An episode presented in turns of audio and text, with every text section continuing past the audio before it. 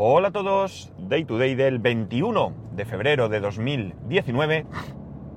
Son las 7.48, sí, y 8 grados y medio en Alicante. Desde hace... no sabría ni decir el tiempo. Eh, espera un segundo. Ya está. No podía encontrar el botón para abrir la puerta. Pues como decía, desde hace mucho, mucho, pero que mucho, mucho, muchísimo tiempo, tengo la idea en la cabeza de cambiar la manera en que empiezo este podcast. Ya sé que muchos diréis que, que bueno, que el llevar tanto tiempo haciéndolo igual, la verdad es que no sé si tal y como lo hago ahora es exactamente igual que cuando empecé o he variado algo a lo largo del, del tiempo. Pero bueno, sí que es cierto que eh, saludando, eh, dando la fecha y la hora y la temperatura, sí que llevo con, bueno, muchísimo, muchísimo. Pues eso, que muchos diréis que eso le da la personalidad al podcast, pero bueno, de la misma manera que he cambiado el logo en alguna ocasión, pues mm, quería cambiar, poner una pequeña intro, una pequeña música o algo, nada estridente, nada largo, algo muy, muy sencillo, pero la verdad es que no consigo encontrar el qué, ¿no? Y más ahora que se han puesto las cosas complicadas con el tema de... Bueno, no se han puesto complicadas, en mi caso tengo el mismo problema ahora que ayer, que hace un año, ¿no? Con el tema de los derechos de autor, porque ya habréis oído probablemente que en Evox o que Evox ha terminado su acuerdo con la SGAE, pero eso solo afecta a aquellas personas que, que, tuvieran alojado su, pod- su podcast en Evox y utilizasen música con derechos, ¿no? Que no es mi caso, ni lo uno ni lo otro. La cosa es que eh, yo había planteado incluso, bueno, estado buscando por sitios donde se pueden conseguir eh, temas sin derechos o, o de libre uso, eh, pero no he llegado a encontrar ninguna melodía que, que termine de convencerme. Y como es algo que no, que no es para hoy, como quien dice, y quiero encontrar algo que de verdad, de verdad, de verdad me convenza de que es lo que quiero, pues, y, le dedico poco tiempo, pues no he llegado nunca a encontrar ese tema. Me planteé una vez, me he planteado en alguna ocasión el, el componerla yo mismo, porque hay, hay una cosa que me hace gracia, no tiene que ver con esto, de la música, pero bueno, hila. El otro día me decía un profesor allí en la universidad que le habían propuesto eh, unas prácticas para sus alumnos. No recuerdo de qué era el profesor. Eh, pues sí que puede ser que fuera de algo de informática, fíjate. El caso es que, bueno, alguna empresa le había propuesto eh, que alumnos fueran a hacer prácticas pagándoles un sueldo de 450 euros, ¿de acuerdo? Estamos hablando de prácticas, de prácticas. Luego, a lo mejor la empresa es... Son unos sinvergüenzas y se aprovechan todo lo que queráis, pero en principio era hacer prácticas, 450 euros para gente que ni siquiera había acabado la carrera, ¿no? O sea, yo creo que, oye, mm, está muy bien, ¿no? Está muy bien. Para mí está muy bien. Ya digo, eh, luego está cómo te traten allí, ¿no? Si te tratan como un esclavo, pues eh, no. Pero si encuentras una empresa que de verdad te, te ayude a hacer esas prácticas, a formarte, eh, tienes contacto por primera vez con, con el mundo laboral, vas viendo de qué va, y encima te llevas 450 euros, que están muy bien, que están muy bien, pues mira, pero parece ser que hasta se rieron de él, ¿no? Y que por 450 euros no se movían. No sé qué esperamos para alguien que ni siquiera termina la carrera, pero bueno, está claro que que el sector informático está fatal, fatalmente pagado, pero vamos, que no sé, yo si hubiera estado en esa situación lo hubiera cogido, porque esto hila un poco con lo que estaba diciendo. Es decir, yo había pensado componer yo mismo la, la melodía, yo no soy compositor, vaya por delante, pero sí que he tenido mi época de músico y no sé si alguna vez lo he contado y quería contároslo hoy. Y bueno, pues eh, aprovechando todo esto, pues creo que era el, el, momento, ¿no? He hecho un poco de intro de, de la situación en la que, en la que me encuentro en el tema este de la introducción del podcast y os voy a contar eh, esto. Porque eh, no es porque sepáis más de mí, que bueno, también yo sé que a veces genera curiosidad saber un poco por, de los demás. No, me, no, no creo que sea cotilleo, por lo menos no en estos casos pero, pero sí que, bueno, genera curiosidad y de paso eh, voy a un poco abogar por porque hay que espabilar un poco, ¿no? Creo que las nuevas generaciones no son peores que las anteriores, no es... las generaciones actuales no creo que sean peor que la mía, ni mucho menos, simplemente son diferentes, son otros tiempos, se viven las cosas de otra manera, se ven las cosas de otra manera y probablemente mis padres pensaran lo mismo de, mi generación que nosotros pudiéramos pensar ahora de la generación, eh, de la nueva generación que ahora nos, nos, precede, no, nos sigue, nos sigue. La cosa es que, os cuento, bueno, yo siempre he estado haciendo cosas, ¿no? Yo siempre he estado haciendo cosas desde bien joven. Eh, mi padre llegó un día, yo tenía unos, qué sé yo, 14 años, podía tener o así, y viene mi padre y me dice que tiene un amigo que necesita a alguien, alguien como en ese momento yo, o sea, un chaval de 14 años, que repartan periódicos gratuitos por comercios. El truco era llevar allí una mochila o lo que fuera y entrar en comercios y dejar pues 8 o 10 ejemplares de cada eh, de, ese periódico. No recuerdo si esto era semanal o mensual el, el, periódico, no sé, no era realmente un periódico, era una pequeña revista en formato, yo diría que a 5 o algo así, ¿no? Y, y bueno, pues pagaban, pagaban en pesetas, no recuerdo ni cuánto pagaban. Y yo le dije a mi padre que sí, ¿Por qué? Bueno, pues mi, familia no era una familia en la que sobrara el dinero, de hecho en mi casa se pasaron en algún momento de la vida dificultades económicas, ¿vale? Bastantes, eh, o sea, bastante dificultad, bastante dificultad, mis padres tuvieron que luchar mucho por diferentes circunstancias, por suerte con el tiempo pues pudieron salir de eso y ya tuvieron una jubilación y una vejez buena, eh, más allá de la enfermedad, que ya sabéis, pero bueno, económicamente aquello se solucionó, pero sí que es cierto que se pasó una época mala y yo desde bien pequeño aprendí, o tuve que aprender, que mis padres no podían dármelo todo. De hecho, eh, bueno, pues hasta para comprar en algún momento de, nuestras vidas eh, material para el cole o cosas así, pues mi madre tenía que ver dónde comprarlo, más barato, porque no se podía, etcétera, etcétera, ¿no? Cierto es que teníamos alguna ayuda, la ayuda de mi abuela y demás, pero bueno, no era, bueno, ya digo, era una época complicada, ¿no? Eh, entonces, pues eso, yo aprendí que, bueno, pues que no se trataba de traer dinero a casa para ayudar a tus padres, tampoco tenía yo ese concepto, la verdad, pero sí que tenía la idea de que, oye, que si yo me sacaba un duro, pues era la manera de tener lo que yo quería y mis padres no tenían que siquiera preocuparse por eso, ¿no?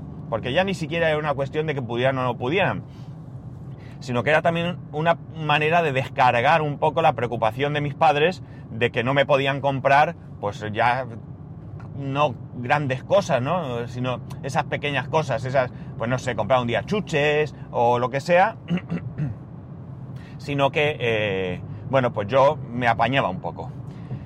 La cuestión es que, como digo, pues yo desde esa edad pues fui buscándome la vida, haciendo, hacía esas cosas, o daba clases particulares, luego cuando fui más mayor, o bueno, pues me fui buscando la, vida, como digo. Un día me dio la ventola, ya siendo ya mayor, de hecho ya conducía, o sea que tenía más de 18 años seguro, pues 20 o así tendría, sí, unos 20 años aproximadamente, ya la situación era diferente y demás, entonces yo decidí que quería un órgano, un teclado, ¿no? Nosotros decíamos un órgano, pero realmente un teclado, un teclado de los que tienen diferentes sonidos, tienen caja de ritmos, etcétera, etcétera. Yo quería un teclado, quería un teclado, yo me emperré, yo me emperré, que quería un teclado, que quería un teclado. Entonces, pues nada, yo fui a la tienda, vi lo que había, yo tengo un amigo que en ese momento trabajaba en una tienda de instrumentos musicales, eh, estuve viendo lo que... No, no, no, no, mentira, mentira, me estoy adelantando, ni mucho menos. Luego a este amigo lo conocí a través de la música, pero no. Bueno, el caso es que yo fui a una tienda, yo vi un teclado que me gustó, en ese momento era un teclado, un Yamaha, ¿cómo era? Era el P, PSR70 o algo así, me suena. Madre mía, ha subido la gasolina a 1.22, donde yo la he hecho habitualmente, jolines. Bueno, la... y tengo que echar en breve. La cosa es que yo vi ese teclado, me gustó, Yo fui a casa, hablé con mis padres, les comenté la posibilidad, que si se podía financiar, que no sé cuánto, mis padres pues estaban viendo y das. El caso es que vino mi abuela y me dijo, mira, vamos a hacer una cosa, eh, yo te lo regalo.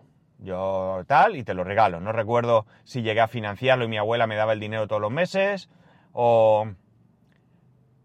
No, mentira. Yo lo que hice, al final, eh, hablé con mi abuela y mi abuela lo que, me, lo que quedé con ella es que ella me daba el dinero para comprar el teclado y yo todos los meses, poco a poco, le iba a devolver ese dinero, ¿no?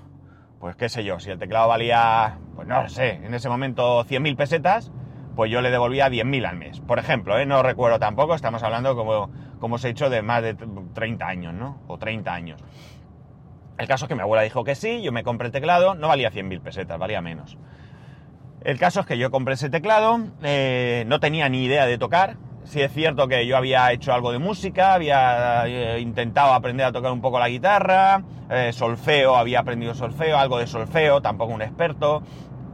En el colegio entonces se daba música y en mi colegio podías elegir la flauta o la melódica. En mi caso fue flauta porque sí, yo quería melódica, pero fue flauta porque en mi casa había una flauta, además una flauta chula, no la típica flauta de plástico que todo el mundo tenía, sino una flauta de madera, eh, con el pito de, de, plástico sí, pero bueno, una flauta bastante chula. No sé por qué mi padre compró una flauta en su día, a lo mejor le dio porque quería aprender, mi padre no era muy de música, pero bueno, no lo sé. El caso es que había una flauta y, como os he dicho, como en mi casa el dinero no era algo que sobraba, pues mi padre dijeron, no, tú vas a aprender flauta que ya la tenemos, ¿no? Nada de comprar una melódica. Y mira que yo insistí. Pero bueno, la cosa es que, bueno, pues eso, yo sabía algo, yo había participado en el coro del colegio, cantando, etcétera, etcétera, pero yo no había tocado, teclado yo no tocaba. Pero bueno, pensé que, bueno, que podía aprender.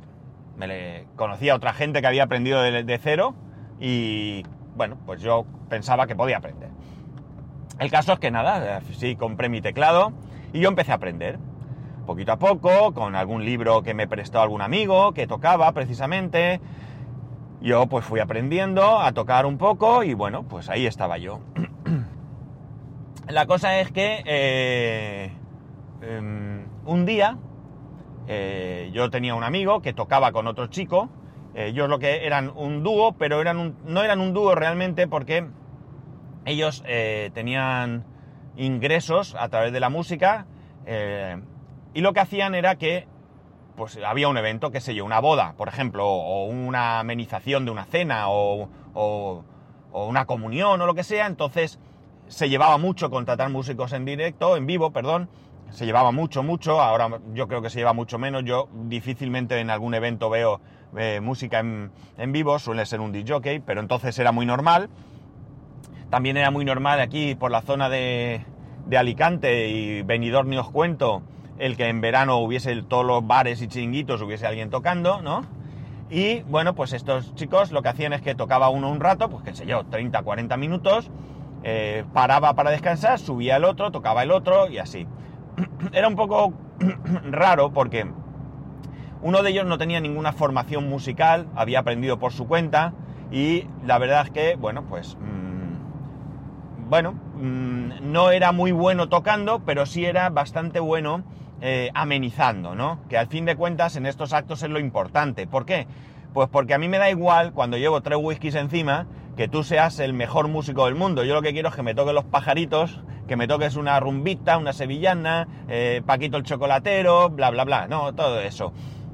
El otro chaval sí era, eh, sí que tenía formación musical, ¿vale? Estudiaba música, estudiaba en el conservatorio, tocando probablemente era muchísimo mejor, pero su tipo de música, pues la verdad es que desentonaba mucho con este tipo de, de eventos. Bien, el caso es que, pues, sus más, sus menos tuvieron, al final se separaron y el que yo conocía, el chaval, no el profesional, vamos a llamar, sino el otro, que yo lo conocía de toda la vida, vivía eh, dos calles de mi casa, viene y me dice, oye, mira, me he separado de este, yo quiero cambiar las cosas, yo quiero hacer un dúo de verdad, es decir, que los dos estemos tocando al mismo tiempo, y bueno, pues he pensado en ti, ¿qué te parece y tal? Y yo, que ni corto ni perezoso, no me corto para nada, ¿vale?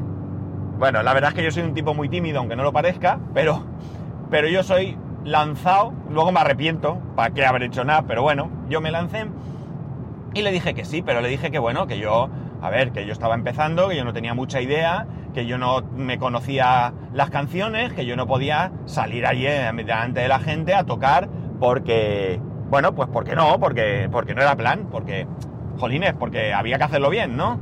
Entonces él me dijo que, que no había ningún problema, que lo que teníamos que hacer era los sábados por la tarde, cuando él terminara de trabajar, él trabajaba, pues no sé si todos los sábados o a turnos o no recuerdo muy bien, el caso es que quedar en su casa por la tarde y poquito a poco, pues el repertorio que él ya tenía, que ya os digo, era el repertorio pachanguero ¿eh? de la época, pues eso, la rumba, las sevillanas, el Paquito el Chocolatero, alguna cancioncita así un poco más moderna, eh, a quién le importa lo que yo haga, a quién le importa lo que yo diga, pues cositas así, ¿no? Cosas, pues, para amenizar ese tipo de, eventos y por supuesto estamos hablando de los años 80, ¿eh? o sea que ese tipo de, de música. vale, pues así quedamos. El caso es que yo, el primer sábado que quedamos, cojo mi teclado, me lo echo bajo el sobaco, me voy a su casa y, bueno, pues él me, va, me cuenta alguna cosa, me explica, tal, empezamos y no habían pasado ni 15 minutos, así como lo digo, de que yo estaba en su casa cuando suena el fijo de su casa. Entonces tampoco teníamos móviles, ¿no? Suena el fijo y, eh, bueno, pues yo le oigo hablar, que sí, que sí, que venga, que tal, que esto, que lo otro, y me dice, cuando cuelga me dice, recoge que vamos a tocar. Y le digo, ¿pero qué dices? Que sí, que sí, que me han llamado, que, necesitan urgentemente a alguien, que no sé si es que se les había ocurrido en el último momento, porque esto normalmente se contrataba con tiempo, con algún tiempo al menos, pero que venga, que oye, que tira para adelante, que nos vamos, que nos vamos, y yo que no, que no, que no, que yo dónde voy, que no, que no, que sí, que sí, que no, que, que yo no tengo ni idea, y me dice, mira, vamos a hacer una cosa, como yo solo puedo apañarme, vamos juntos, Tú te pones al lado, si quieres tienes el teclado con el volumen encendido para que no nadie se dé cuenta, si alguien mira o lo que sea, pero con el volumen bajito y demás para que no se oiga, y tú te haces el paripé, damos la imagen y ya seguimos después. Total, que, que vamos allá. Yo imaginado la situación. Es decir, yo no tocaba en Sí que es verdad que había en el coro del cole había cantado, es decir, en público. Pero, jolines, que estamos hablando en público en el cole, ¿vale? Delante de padres, alumnos, cosas así. Nosotros no salíamos a cantar eh, eh, por ahí, ¿no? Con lo cual, pues eso, eh, yo se me hizo un nudo en la garganta, me temblaban las piernas y sudaba mares, ¿no? Pues nada, chicos, vamos para allá. Me voy a mi casa, se lo digo a mi madre, mamá, que me voy a tocar. ¿Cómo que te vas a tocar? ¿Dónde vas tú si no tienes ni idea? Pues sí, mamá, me voy a tocar. Bueno, pues nada, me fui con él. Y sí que es cierto que, bueno, pues yo estaba allí, pues eso, estaba bastante preocupado. Pero también es cierto que, pese a mi timidez, que insisto, aunque no lo parezca, sí que a mí me cuesta un poco, eh, pues nada, me lancé allí, lo que hice fue, en un momento dado, en vez de tocar las canciones, pues eh, no apagué el teclado ni lo tuve con volumen bajo. Lo que hacía era fijarme en los acordes que él tocaba y yo ir haciendo cositas por encima, adornitos, eh, eh, sonido de fondo un poco, etcétera, etcétera. Es decir, una cosa muy sencillita, pero ¿qué tal? las canciones, pues yo cantaba algunas porque algunas me las sabía, ¿no? Algunas canciones yo me las sabía pues porque eran canciones, como he dicho, pues no sé, de Alaska o algo así, y bueno, pues las canciones estaban al, orden del día y, era fácil que te las supieras, y bueno, pues yo empecé allí, y bueno, pues ese fue el inicio de mi carrera musical. A partir de ahí, pues claro, ya no hubo ningún ensayo nunca más, nunca más, tal como lo cuento, nunca más quedamos para ensayar, y a partir de ahí pues empezamos a salir, pues eh, fines de semana, normalmente los sábados por la noche tocábamos, eh, luego en época de comuniones también los domingos a mediodía, en las comuniones nos contrataban, eh, Nochevieja, bueno, bodas, los sábados pues eso, eran bodas o eran simplemente restaurantes que entonces tenían la costumbre de amenizar, y luego incluso en verano, al menos durante dos veranos, yo estuve como un par de años así eh, tocando. Eh, eh, hubo al menos dos veranos en los que había un chiringuito en la playa. El chiringuito hoy en día ya no existe. Los quitaron pues, todos los chiringuitos que había allí en el paseo de la playa de San Juan. Los quitaron en su momento. este fue uno de los que más pronto quitaron. El caso es que allí tocábamos desde el 1 de julio hasta el 31 de agosto. Tocábamos de lunes a domingo, todos los días. Empezábamos sobre las ocho y media de la tarde, terminábamos a la una, una y media, ¿vale? Estábamos hablando de una época que la playa de San Juan era brutal, brutal, de, ambiente, todo lleno de paz, lleno de gente, aquello era un tumulto que no se podía ni andar, no había sitio donde caer, de, de- cómo estaba. Mis amigos veraneaban por allí, aunque eran de Alicante, pero algunos ya vivían en la playa. Otros tenían un apartamento en la playa, al estilo como mi suegra, ¿no? Que viven en Alicante en invierno y en la playa en verano, aunque estén a 6, 7, 8 kilómetros. Y mis amigos al terminar, pues todos los días salían, eran era época de estudios, eh, no sé, en verano no había nada, venían a por mí y salíamos. Y nos pagaban entonces 15.000 pesetas diarias a los dos, ¿vale? A repartir. 15.000 pesetas diarias, que nos daban de la cena, por cierto, pues normalmente un plato combinado, un refresco, una agua o lo que fuera. Y después, al terminar y recoger, eh, yo me llevaba ropa porque lo que hacíamos es que llevábamos una camisa igual, un pantalón y una camisa iguales. Luego yo me ponía mis vaqueros y mi camiseta o lo que fuera. A la una y media, cobraba y me iba de marcha. O sea, imaginaros eh, que yo era eh, un escándalo, un escándalo. Eh, 7.000 pelas todos los días. O sea, eso era brutal, brutal. Todos mis amigos, la mayoría, como digo, todos eran estudiantes, la mayoría no, todos eran estudiantes y bueno, pues sus ingresos eran los que sus padres le daban. Y quitando alguno que podía estar bien posicionado y tenían algo de dinerillo, el resto pelados. Ahí llegaba yo con mis 7.000 piel- y pico pesetas diarias, que era el rey del mambo. El rey del mambo, así. Ahorraba, me compraba un ordenador, me compraba algo, terminaba verano sin un duro, pero es que realmente era para eso. Era para eso. No era un esfuerzo muy grande porque, bueno, sí que es cierto que tenía que estar allí sobre las 8 o así. Todos los instrumentos y todo se quedaban en, el chiringuito. Entonces yo sobre las 8 llegaba, montaba allí el tinglao junto con mi compañero. Empezábamos, en un momento dado parábamos, poníamos una musiquita de fondo, un radio casete, ¿eh? radio casete, no radio casete, que radio casete. Poníamos un poquito de música allí de fondo y demás, cenábamos y luego ya continuábamos, hacíamos nuestros descansos cada X tiempo. Y oye, la mar de bien, la mar de bien. Nos movíamos por toda la provincia, ¿de acuerdo? Por toda la provincia de Alicante. Y eh, bueno, pues la verdad es que fue una época bastante, bastante interesante y bastante chula, ¿no? Eh, como he dicho, musicalmente no éramos muy buenos, las cosas como son. eh, dos personas que teníamos escasa formación musical, pero sí que creo que teníamos un buen rollo con la gente, ¿no? Por el tipo de música, porque éramos capaces de coger el micrófono y animar a la gente, y porque a fin de cuentas cuando uno está en un evento como una boda o algo así, está para divertirse, ¿no? No ha ido a un concierto a escuchar a, a un gran músico, a un gran cantante o, a, o a- yo qué sé, incluso una ópera o no, no. Estás allí para divertirte y la verdad, te da un poco igual que suene mejor o peor. Evidentemente no era desastroso, porque si no tampoco hubiera funcionado aquello. Era, estaba bien, ¿no? Estaba bien. Pero eh, había gente que era mejor, ¿no? Pero el rollo que nosotros teníamos, yo creo que era bastante, bastante bueno con la gente. Y de hecho, eh, lo normal era repetir, ¿no? Repetir, repetir, repetir. eh, y que nos llamaran varias veces de muchos sitios, ¿no? Bueno, pues como digo, fue una época bastante, bastante interesante. Tenía el hándicap de que, bueno, quitando en verano, que como os he contado, mis amigos venían a por mí, pues eh, los fines de semana yo no tenía, no podía salir con mis amigos ni nada, ni eh, fuera de, verano, porque claro, yo tocaba donde sea, en un pueblo o lo que fuese, en un restaurante, y cuando terminaba ya me iba a mi casa. Porque si se te hacían las 2, las 3, las 4 de la mañana, recogías, ibas a casa, llevabas los instrumentos, que me- mi amigo vivía en un cuarto sin ascensor, ni os cuento, subir todo. Y demás, pues claro, al final resulta que, que bueno, pues terminabas, estabas cansado, te ibas a tu casa, ¿no? Pero bueno, como digo, fue una época bastante, bastante interesante. Gracias a, este tipo, a, este trabajo, pues entre otros, eh, conseguía conocer a, a mi amigo Rigo.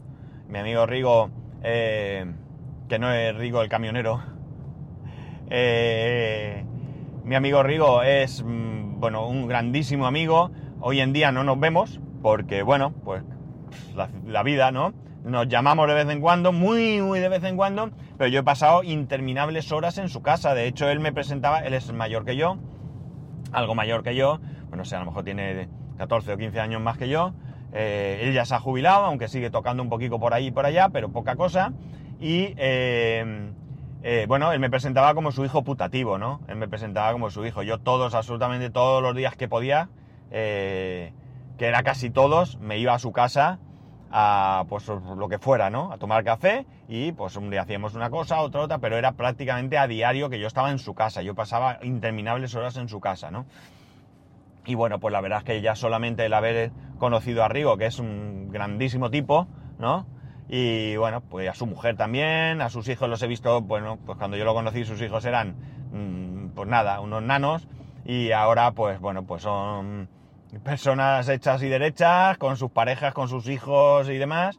Y bueno, pues eh, solo por eso mereció la pena, aunque también la experiencia de estar por ahí trabajando, tocando y, oye, ganar mi buen dinero, ya os digo yo que estuvo súper bien, súper bien otra experiencia más. Es decir, a mí mucha gente dice, tú es que has hecho muchas cosas en la vida. Bueno, no sé si he hecho muchas o pocas, no sé si son grandes o pequeñas, pero sí que he tratado siempre de tener alguna actividad, ¿no? Eh, si no ha sido una cosa, ha sido otra. Unas veces habrá sido más productiva, otras veces menos. Pero sí que, sí que siempre es verdad que, que me he movido lo que he podido, ¿no? Pero simplemente por inquietud, más que otra cosa, ¿no? Por eso me choca mucho que eh, haya gente ahora que le ofrezcan un trabajo cobrando un dinero. Eh, entiendo que además ese trabajo será en tres semanas, es decir, que no te van a fastidiar los fines de semana, serán pocas horas y bueno, pues te rías. 450 euros, pues ¿qué queréis que os diga? Eh, no sé, yo no lo dudaría, pero bueno, cada uno tiene sus prioridades. Yo no sé si, si es que no sabemos bien cómo estamos educando a nuestros hijos Mm, o yo qué sé, es que no sé qué deciros, pero la verdad es que me da pena porque la experiencia que uno saca es buenísima. Yo me lo pasé muy bien, muy bien en aquella época, disfruté mucho, eh, eh, aprendí, ¿no? Aprendí muchas cosas y también es verdad que, pues lo que he dicho, y, tenía mi dinerito en el bolsillo, que yo, eso me permitió no tener que pedir en mi casa absolutamente ni un céntimo, ¿no? Y me permitió, pues, llegado el momento, bueno, pues yo no, en mi casa, ya os he dicho, no, no hemos sido de, llegar a casa y decir, toma papá, toma mamá, aquí tienes parte de mi sueldo. Pero bueno, pues si un día se rompía la lavadora, pues íbamos mi hermano y yo y comprábamos una lavadora nueva. Pues si un día mi madre dijo, me gustaría tener una secadora, pues fuimos mi hermano y yo le compramos una secadora.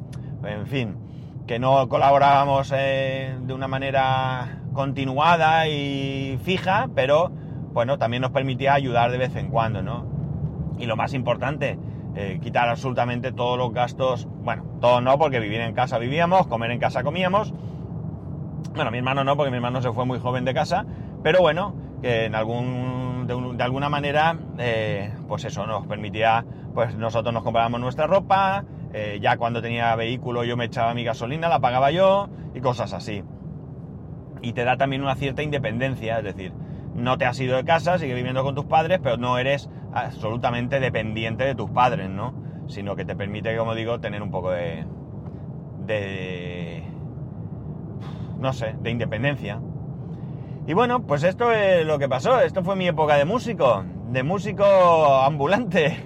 La verdad es que hoy en día es una pena, porque hoy en día eh, estoy bastante, bastante, bastante, bastante oxidado, no soy capaz ahora mismo de, tocar nada, eh, no tengo agilidad, no me acuerdo de ninguna canción, me tendría que poner...